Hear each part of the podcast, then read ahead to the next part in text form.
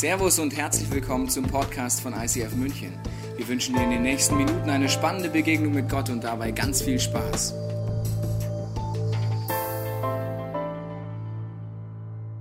This is the church. Are you here? This is the church.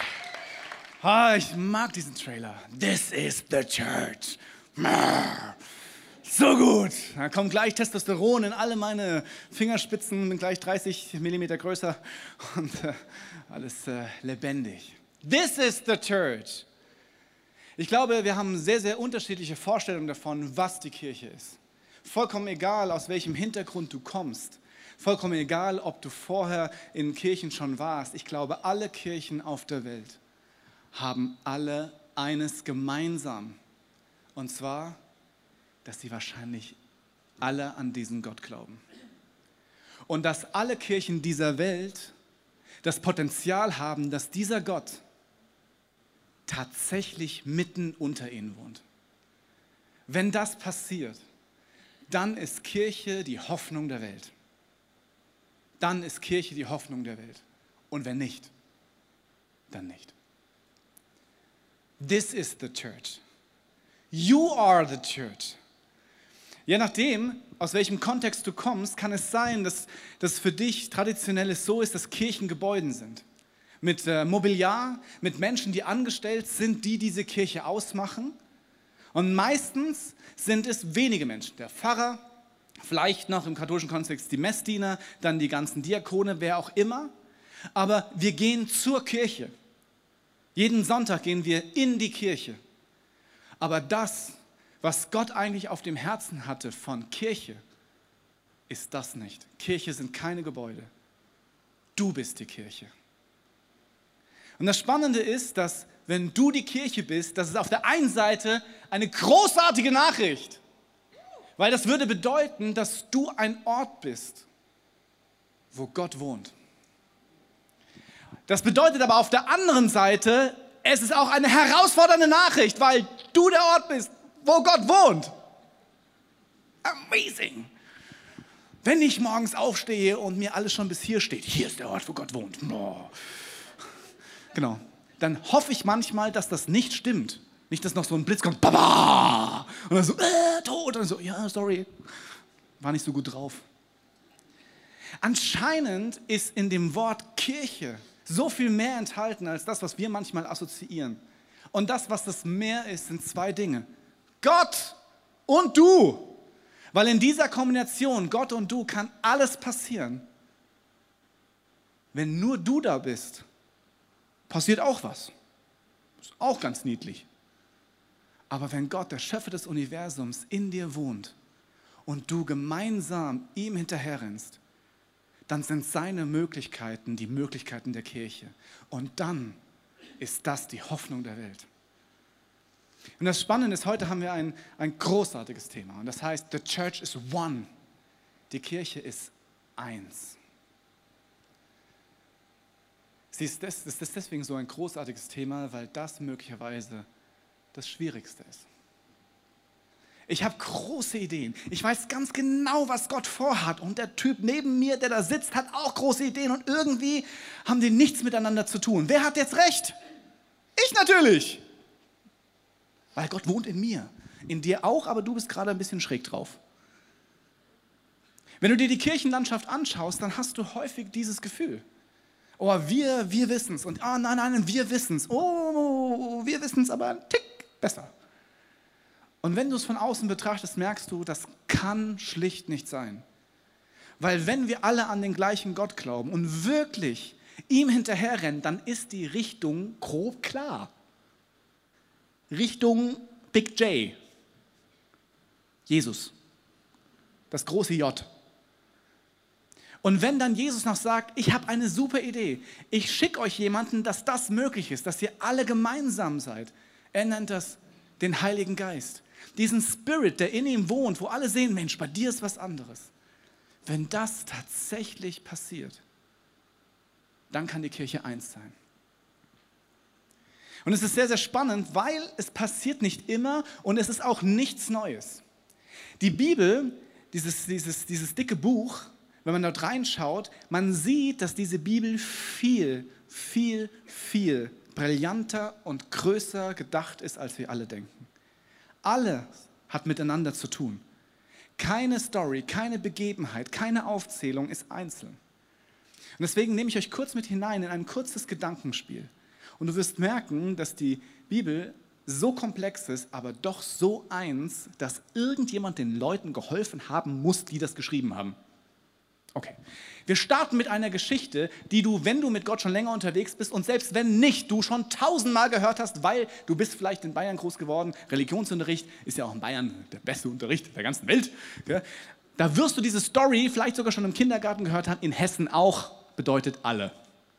Bayern und Hessen. Das ist die Range. Hessen und Bayern. Genau, für dich. Und zwar ist es die Story vom Turmbau zu Babel. Wer kennt die? Come on. Oh, okay, falls du sie nicht kennst, nicht schlimm. Ja, es gibt ein Buch, da steht die drin. Du kannst auch den Nachbarn fragen, der sich gemeldet hat.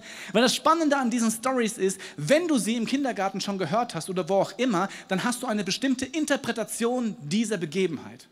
Und wenn du dann dich auf den Weg machen würdest, tatsächlich nachzugucken und ein bisschen weiter zu schauen, merkst du, dass diese Geschichte mehrere Schichten hat. Deswegen heißen die übrigens auch Geschichte. Oh.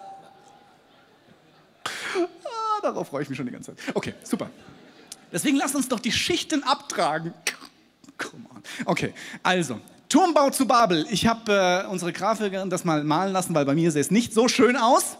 Die Geschichte funktioniert ja wie folgt. Menschen, die einzeln sind, versuchen gemeinschaftlich sich auf etwas zu einigen. Sie haben eine Vision.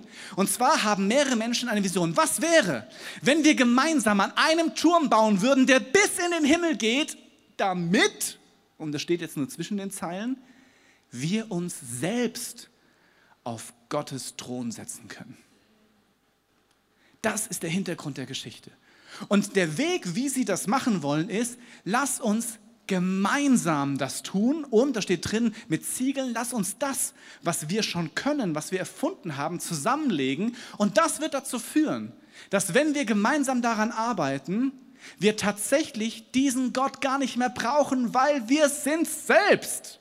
Wir haben alles, was es dafür braucht, damit wir unser Ziel umsetzen können.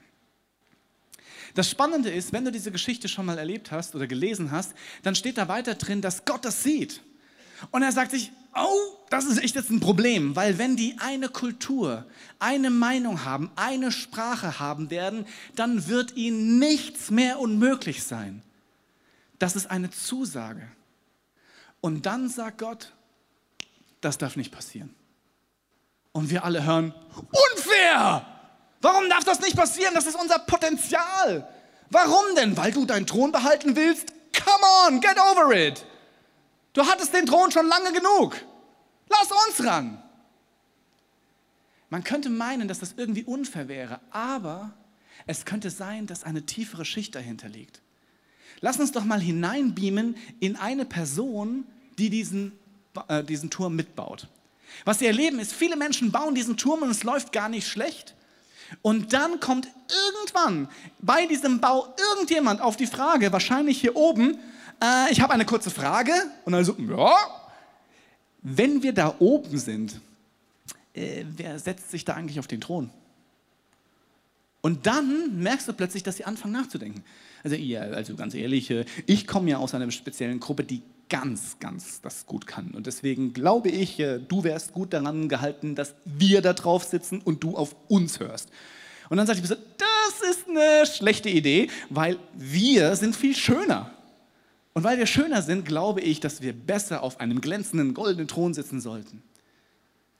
Das, was die Geschichte erzählt, ist, dass die Menschen, die unter einer Einheit zusammen sind, die einem egoistischen Spirit folgt, ich will, irgendwann ein Phänomen erlebt.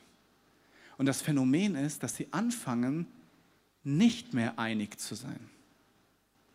Weil wir alle eine genaue Vorstellung davon haben, wie es gut wäre und es möglicherweise unterschiedliche Meinungen gibt. Ich denke mir häufig, wenn ich die Politik anschaue, das kann doch gar nicht sein. Der eine sagt, ja, das müssen wir unbedingt machen. Der andere sagt, auf keinen Fall. Ich mir, spinnt ihr? Kann es nicht sein, dass der andere sagt, gute Idee?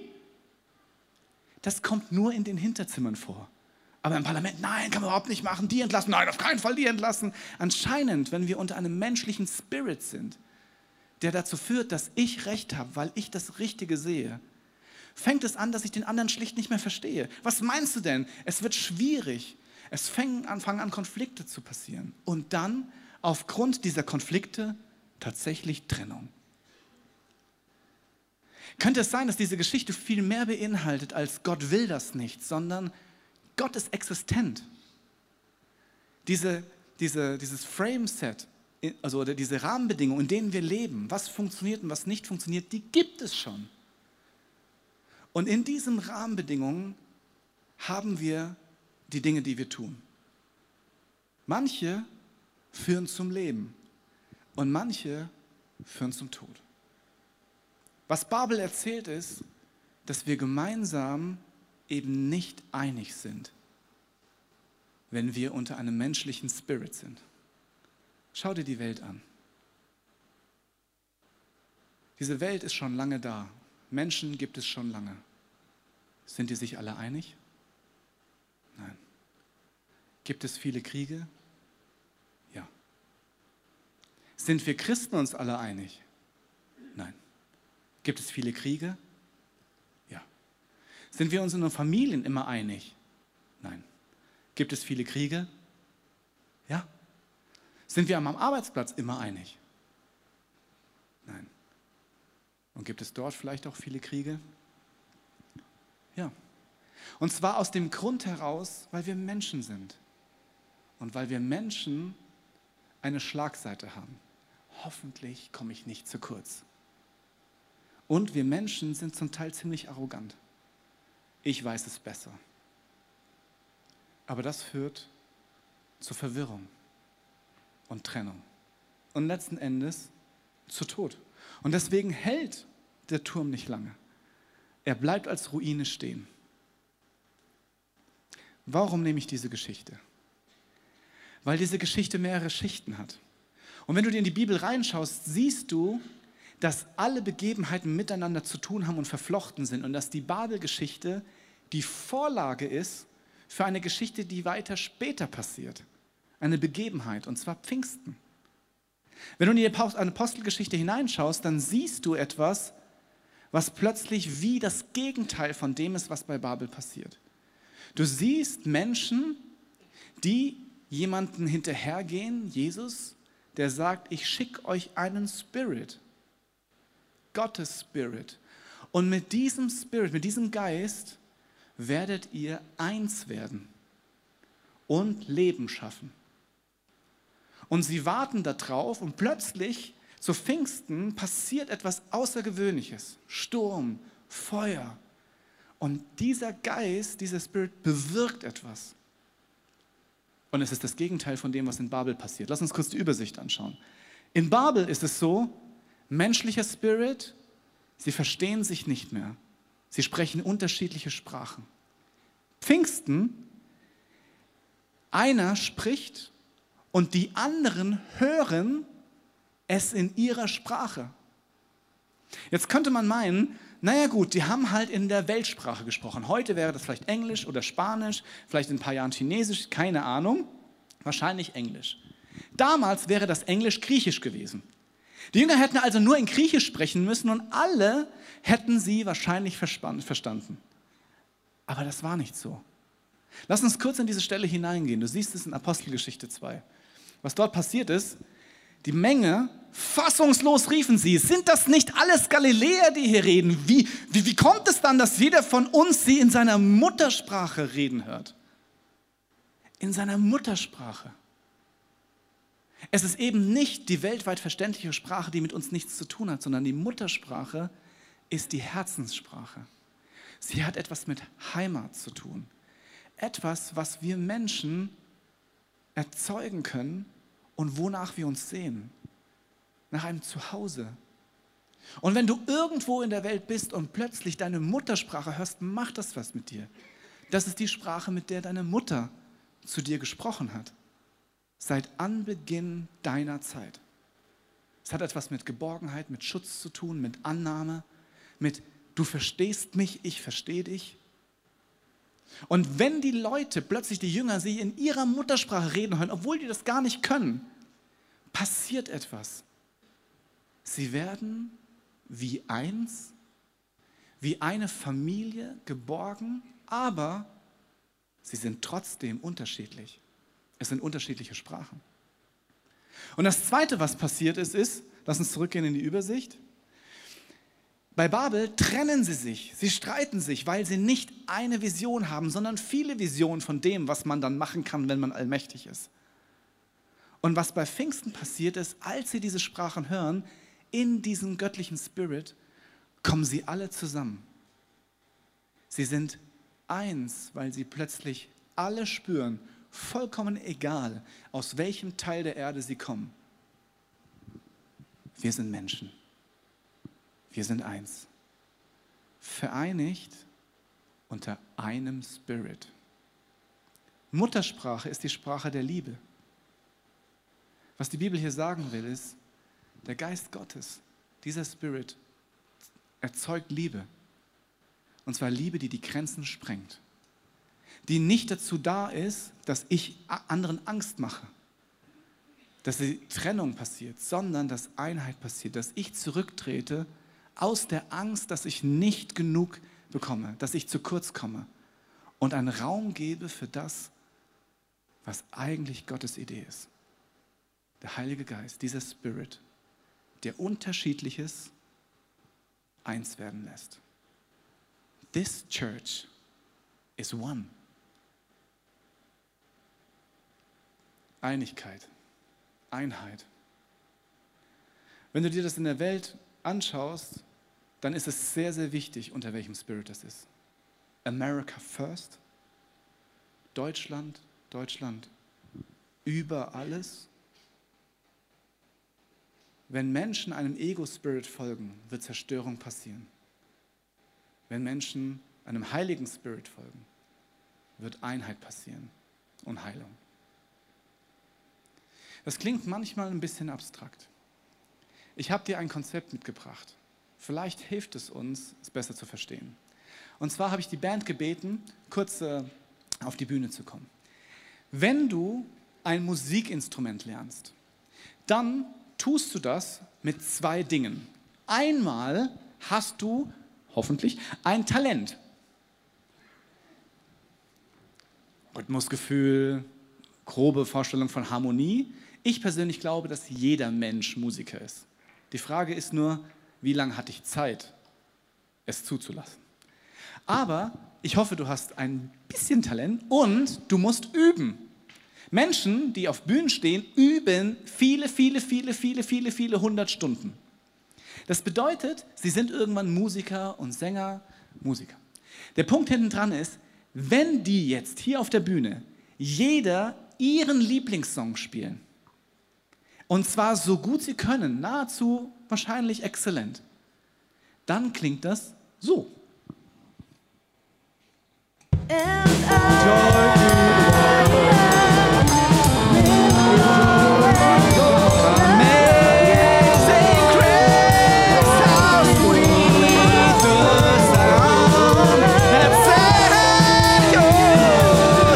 Danke, danke. So schön. Mensch, die CD kaufe ich mir. Krass. Jeder gibt sein Bestes. Jeder gibt sein Bestes. Wirklich. Ja, mein Lieblingssong. Warum spielen wir den eigentlich nicht? Das ist doch wirklich, der passt am besten in diese Situation. Und außerdem klinge ich damit so gut. Lass uns meinen Song spielen. Nein, meinen Song. Nein, meinen Song. Nein, meinen Song. Ego Spirit. Unter einem Ego Spirit klingt jeder gute Song nicht gut. Okay, Ego Spirit nicht cool. Aber dann lass uns doch alles gleich machen. Lass uns einfach eine Vision irgendwo an die Wand pappen und wir machen jeder exakt identisch das Gleiche. Für eine Band heißt das, sie spielt jeder die gleiche Melodie. Lass uns anhören, wie das klingt. Du berührst mein Herz, wenn ich dich anbete.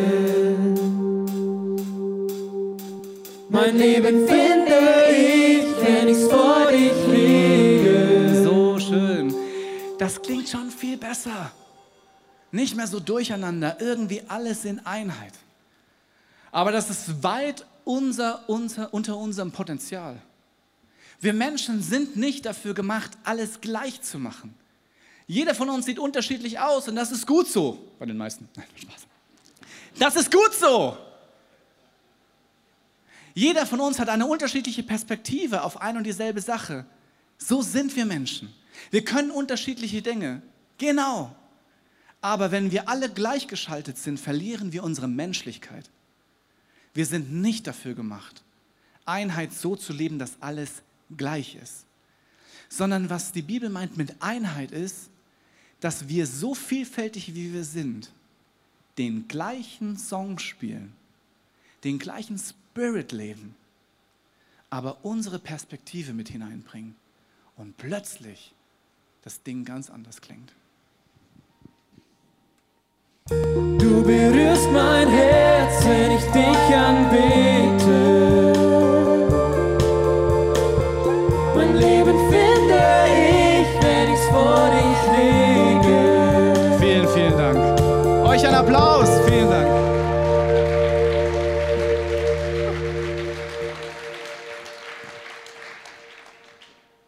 Wir in Einheit sind, aber in Vielfalt bleiben, dann funktioniert das nur, dass wir den gleichen Song spielen. Aber jeder mit dem gleichen Spirit, eben mit dem gleichen Song. Das nennt die Bibel Einheit. Diese Einheit heißt auf Griechisch Homotymadon. Toppes Wort. Homotymadon. Ja, nicht Armageddon, Homotymadon. Das ist wahrscheinlich das Gegenteil. Homotymadon bedeutet Einheit. Und wenn man das übersetzt ins Englische, heißt das with one mind, mit einem Geist oder with one accord, mit einem Akkord. Ein Akkord ist unterschiedliche Töne, zusammengereiht unter einem Spirit, geben eine Musik, die schön ist. Das ist das, was die Bibel Kirche nennt. Und ich weiß nicht, aus welchem Kontext du kommst, von dem du sagst, der Kirche, das sind, das sind eben Wände, das sind angestellte Personen, die Titel haben. You are the church. And the church is one. Das Wort, es gibt mehrere Worte in der Bibel für Kirche. Eines davon ist Ecclesia. Kirche. Und dieses Wort Ecclesia wird verwendet für unterschiedlich große Gruppen. Die kleinste Ecclesia wird beschrieben in Matthäus 18. Lass uns das kurz anschauen. Die kleinste Ecclesia, denn wo zwei oder drei in meinem Namen versammelt sind, da bin ich in ihrer Mitte. This is Church. Warum? Weil Kirche ein Ort ist, an dem Gott wohnt, wo zwei oder drei in seinem Namen zusammen sind. Die Kirche, dieses Wort Ecclesia wird verwendet von Gruppen bis zu 40 Leuten. Das ist eine Kleingruppe, eine Small Group, ein Team. Bis 40 Leute. Bis 40 Leute kennst du noch die Geschichten der einzelnen Leute. Du weißt noch, ob sie letztes Jahr sich haben scheiden lassen. Und du weißt, ob jemand Geburtstag hat. Du weißt, ob es was zu feiern gibt, weil du sicherlich der Erste bist, der die Person daran erinnert, dass sie einen auszugeben hat. Du bist One. Du hast drei Dinge, die etwas mit Kirche zu tun haben. Und ich habe sie dir mitgebracht. Es sind drei Begriffe, die Teil auch dieser Kirche sind. Und zwar ist das, es ist Gemeinschaft, es ist Gott erleben und es ist wachsen. Pum, macht Spaß. Gemeinschaft, Gott erleben, wachsen. Das ist Ekklesia, das ist Kirche. Vollkommen egal, wie groß es ist. 40, 3000 wird Ekklesia genannt, eine ganze Region unter einem Spirit, Ekklesia, die ganze Kirche unter einem Spirit, Ekklesia. Es geht immer um Gemeinschaft. Gemeinschaft bedeutet, du kennst die Stories. Du bist zu Hause. Menschen wissen, dass du nicht perfekt bist und sie mögen dich trotzdem. Du bist eingeladen, Teil zu sein. Und du bist eingeladen, zu geben. Wichtig zu sein für andere. Etwas zu geben zu haben. Wichtig zu sein. Gewicht zu haben. Ein Zuhause zu haben. Wo du spürst, hier bin ich geliebt um meiner selbst willen. Nicht um das, was ich kann. Das ist Kirche. Was auch Kirche ist, ist Gott zu erleben. Eine Kirche ohne Gott ist Mist. Das ist keine Kirche, das ist ein Kleintierzüchterverein in Kirchenklamotten. Jetzt ohne gegen Kleintierzüchter zu sein. Also, muss ich nochmal für die späteren Predigten überlegen. Aber eine Kirche ohne Gott macht keinen Sinn. Es hat den Namen nicht verdient. Gott zu erleben bedeutet, dass er eingreift, dass er dich liebt und dass er mit dir reden kann dass er tatsächlich an deiner Seite ist, dass er nicht irgendwo im Weltall rumschwirrt. Wenn du hier bist und hast es noch nicht erlebt, hör nicht auf, unzufrieden darüber zu sein. Es ist ein Versprechen, was Gott dir gibt, dass du ihn finden kannst. Und manchmal gibt es Hindernisse und manchmal dauert es länger. Aber wichtig ist, hier erleben so viele Menschen Gott, die sind nicht anders als du. Deswegen ist es so wichtig, Teil einer Gemeinschaft zu sein, von der man anderen Leuten in ihrem Leben sieht, bei dir funktioniert es. Dann muss es bei mir auch funktionieren. Gott, wo bist du? Und die Menschen für dich einstehen. Gott erleben und wachsen. Wenn man in einer Gemeinschaft ist, dann wächst man. Aber das Ziel in Kirchen ist klar definiert, wohin man wächst. Es gibt eine Bibelstelle in Galater 5. Da siehst du, wo dieser Spirit Gottes jemanden hinwachsen, äh, hinwachsen lässt. Da steht die Frucht hingegen, die dieser Geist Gottes hervorbringt, besteht in Liebe, in Freude, in Frieden, in Geduld, in Freundlichkeit, in Güte, in Treue, Rücksichtsnahme und Selbstbeherrschung. So sind wir eigentlich gemacht. Das ist eine Personenbeschreibung von dir.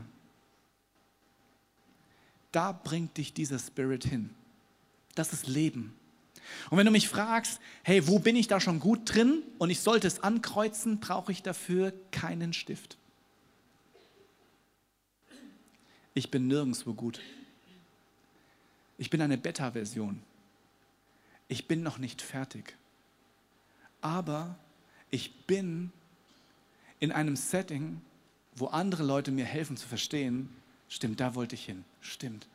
Lass uns gemeinsam in Einheit vorwärts gehen. Wo hast du einen Ort, an dem du zu Hause bist? Wo hast du einen Ort, wo man dich kennt hier? Wo du Gemeinschaft hast, wo du Gott erleben kannst, wo Menschen für dich einstehen und wo du wachsen kannst, persönlich, aber auch zahlenmäßig, da, weil überall auf dieser Welt, wo dieser Song gespielt wird mit diesem göttlichen Spirit, wollen Leute hin, weil es sie erinnert an das, was tief in ihnen pocht, seine Sehnsucht. Wo hast du diesen Ort, wo du das teilst? Es gibt unterschiedliche Orte in dieser Kirche, wo man das haben kann, wo man sich herausfordern lassen kann und wo man Teil dieser Einheit sein kann. Wir haben angefangen in dieser Kirche seit Anbeginn etwas zu leben. Das nennt sich Willkommen zu Hause. Kirche ist ein Zuhause. Und diese Zuhause kannst du am Sonntag erleben, aber auch nur, wenn du Menschen kennst. Wir Menschen sind nicht dafür gemacht, in irgendeine fremde, äh, anonyme Masse hineinzulaufen und dann sich wohlzufühlen, sondern ich muss Menschen kennenlernen. Es gibt wenige, die kommen rein und sagen, so, jetzt bin ich da. Schön, dass du mich kennenlernst. Gut so. Das sind die wenigsten. Die meisten haben Herausforderungen da drin. Deswegen gibt es kleine Gruppen. Diese Kirche besteht aus Gruppen. Eine Art von Gruppen sind Small Groups. Small Groups sind Gruppen, die ihr Leben miteinander teilen fünf, sechs, sieben, acht Leute, zehn Leute, vielleicht sogar mehr. Vielleicht 20, je nachdem, wie diese Gruppe gebaut ist. Die Idee ist, dass sie gemeinsam die Höhen und die Tiefen ihres Lebens erleben, Gemeinschaft haben, Gott erleben und wachsen, persönlich wie zahlenmäßig. Das ist Kirche.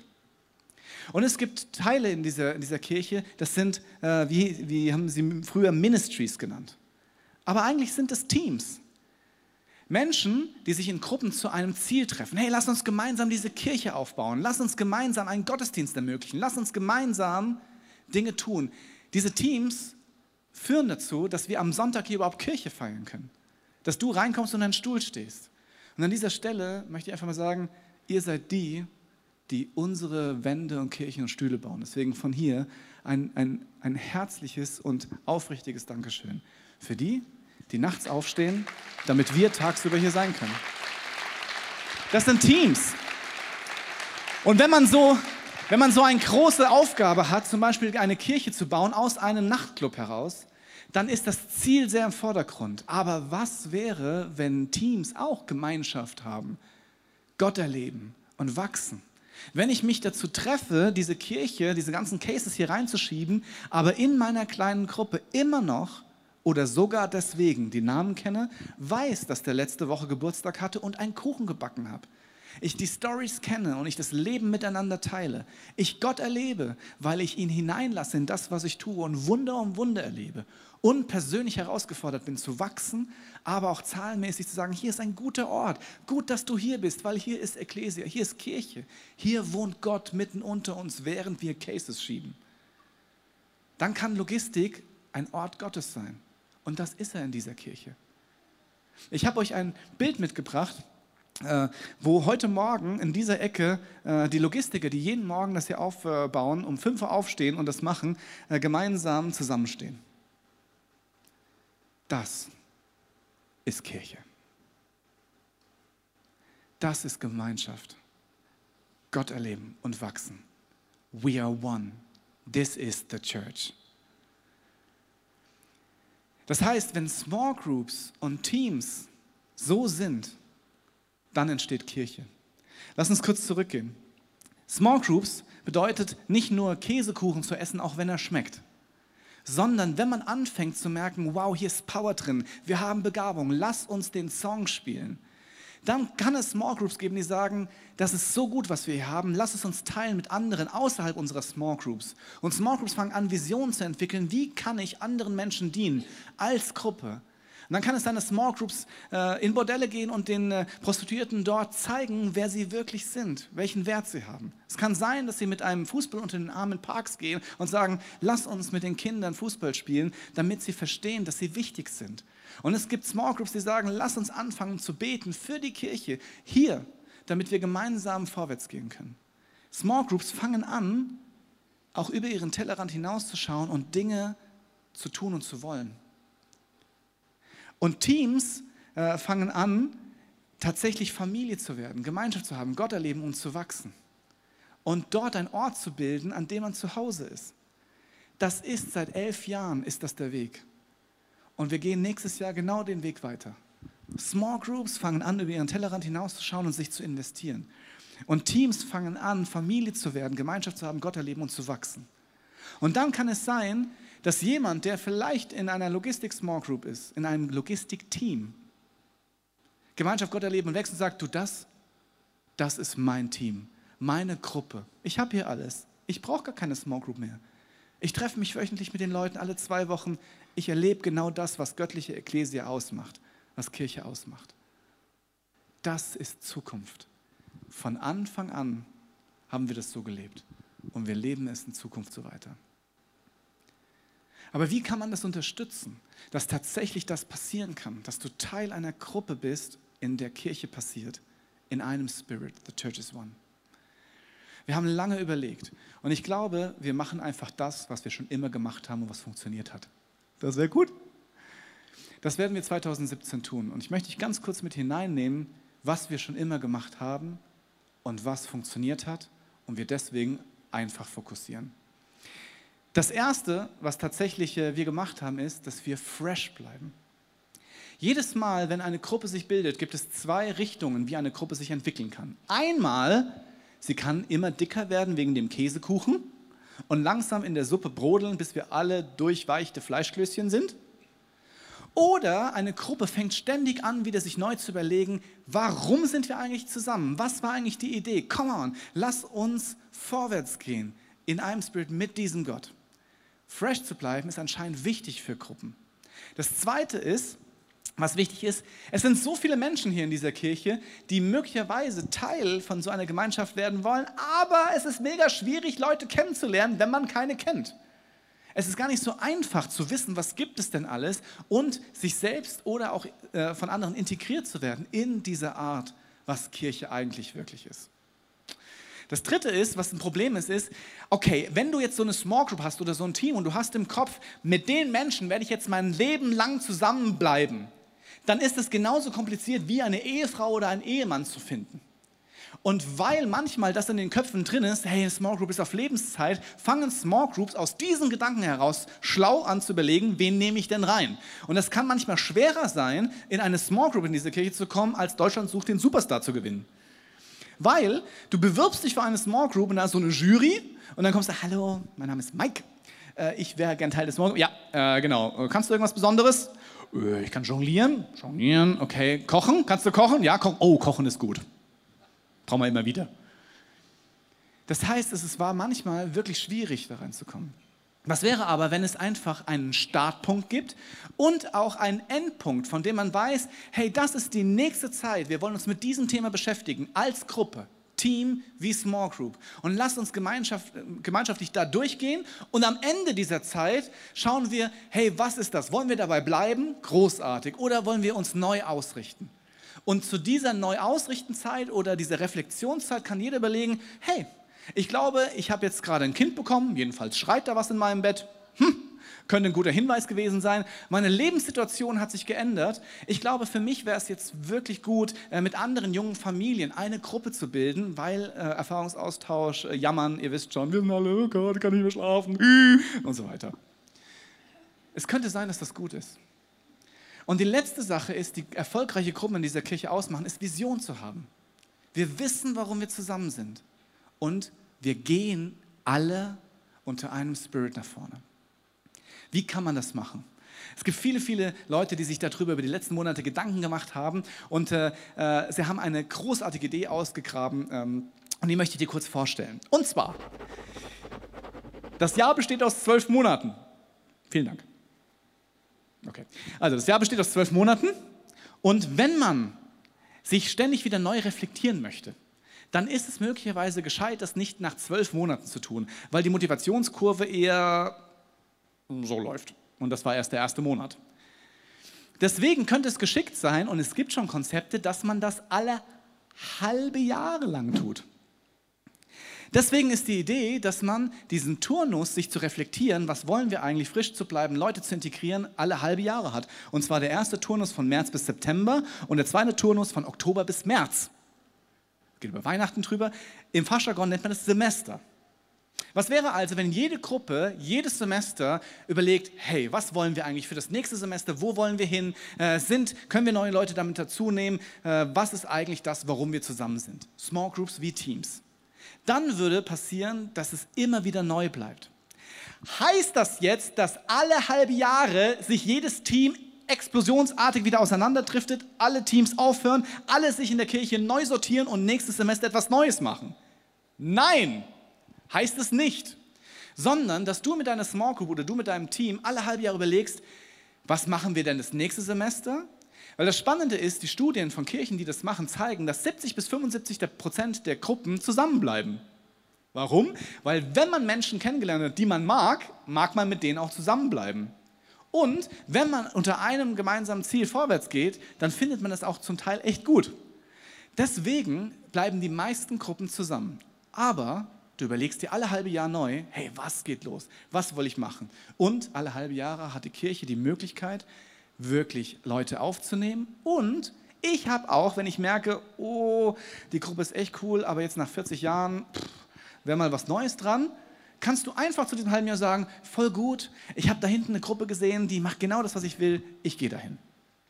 Wie kann man das machen? Man könnte jetzt einfach sagen, okay, wir, wir schreien jetzt einfach alle gemeinsam rein, ich mache eine Koch-Small Group und alle sagen, okay, hier, hier, hier. Und der andere sagt, nein, nein, ich möchte ein Team machen, wir bauen auf, wer mag noch? Funktioniert in einer großen Kirche nicht mehr. Deswegen haben sie sich was super überlegt, und zwar den Group Finder. Ein Applaus, der Group Finder. So gut. Der Group Finder ist keine Gruppe von Menschen, die sich finden, sondern, also es gab hier mal eine Veranstaltung, die wirklich erfolgreich war. Der hieß auch Group Finder. Leute kamen zusammen, äh, Leute haben die Hand gehoben, ich mache eine Gruppe, die anderen sagen, wow, ich brauche eine Gruppe, alle kommen zusammen. Da findet man aber nur 60 bis 80 Leute von dieser Kirche, aber diese Kirche sind knapp 2000 Leute. Was wäre, wenn der Group Finder online wäre. Wenn du eine Gruppe hast, kannst du sie dort anbieten. Und wenn du eine Gruppe suchst, kannst du dich vor deinen Rechner setzen und gemeinsam danach suchen. Weil wir das alle halbe Jahr als gemeinsame Kirche machen, machen wir das auch alle. Und dann sitzt du nicht nur alleine vor dem Computer, sondern alle sitzen vor dem Computer und suchen oder bieten etwas an. Und dann kannst du dich zum Semester, zum Beispiel das erste Semester startet dieses Jahr im März, sagen, ich bin Teil dieser Gruppe und dann, Magic, kommen die Gruppen zusammen. Krass. Wenn du ein Teil einer Gruppe bist, dann kannst du dir überlegen, hey, was wollen wir machen? Was wollen wir für dieses Semester machen? Wenn du noch keine Gruppe hast, hast du die Möglichkeit, durch Explore anzudocken und am Group Finder zu finden, das wäre eine Gruppe für mich. Und wenn du sagst, wow, ich brauche mal äh, eine Abwechslung, kannst du auch sagen, hey, mein Team ist für mich so eine äh, gute Gruppe, ich glaube, ich kriege beides nicht hin, Small Group und Team. Komm, dann kannst du einfach nur ein Team haben, weil das Gemeinschaft, Gott erleben, wachsen ist dass wir diese Kirche auf ein neues Level bringen, weil wir einfach das machen, was wir schon immer gemacht haben. Gruppen zu haben, wo Gemeinschaft, Gott erleben, wachsen passiert und es gemeinsam vorwärts geht unter einem Spirit. The Church is one. Ich möchte kurz eine Person hier auf der Bühne begrüßen, damit du das Gesicht kennenlernst. Und zwar ist das Steffen Eiche. Oho.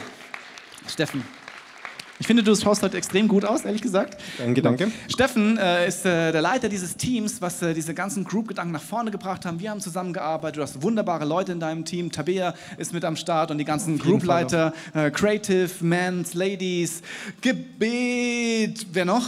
International oh, ja. und viele mehr. Viele mm, mehr. Okay. Revolution. Genau. genau. Und äh, weil das etwas ist, was wir eigentlich schon die ganze Zeit machen, aber helfen, äh, das auf das nächste Level zu bringen, haben wir beide heute äh, entschlossen, dass wenn du dazu noch Fragen hast, dass wir einfach nach dem Gottesdienst hier vorne an der Bühne bleiben und gemeinsam einfach die Fragen beantworten. Genau. Das ist total geil. Da freuen wir uns drauf. Unser Genau. Groupfinder werdet ihn ab Anfang März online finden, wahrscheinlich Oh. zum Semesterstart. Krass. Vielen Dank, Steffen. Das heißt, komm einfach am Ende äh, hierher an die Bühne und lass uns gemeinsam herausfinden, was noch für Fragen sind, damit wir sie beantworten können. Danke. Danke. Als kleine Informationsveranstaltung gedacht. The Church is one. Was wäre, wenn wir gemeinsam einfach von unserem Ego weggucken? Wenn wir gemeinsam tatsächlich volles Potenzial einer Kirche ausschöpfen, indem wir alle unsere Individualität, unsere Begabung, all das, was uns Gott geschenkt hat, was wir trainiert haben, zur Verfügung stellen, damit wir gemeinsam einen Song spielen, einen Spirit haben. Wir träumen schon immer von einer Gemeinschaft, wo Gott im Zentrum ist. Und wir nennen es Kirche. Kirche ist der Ort, an dem das passiert. Du bist Kirche. Du bist der Ort, an dem das passiert. Und was ich machen möchte, ist beten. Dass du heute eine Entscheidung triffst.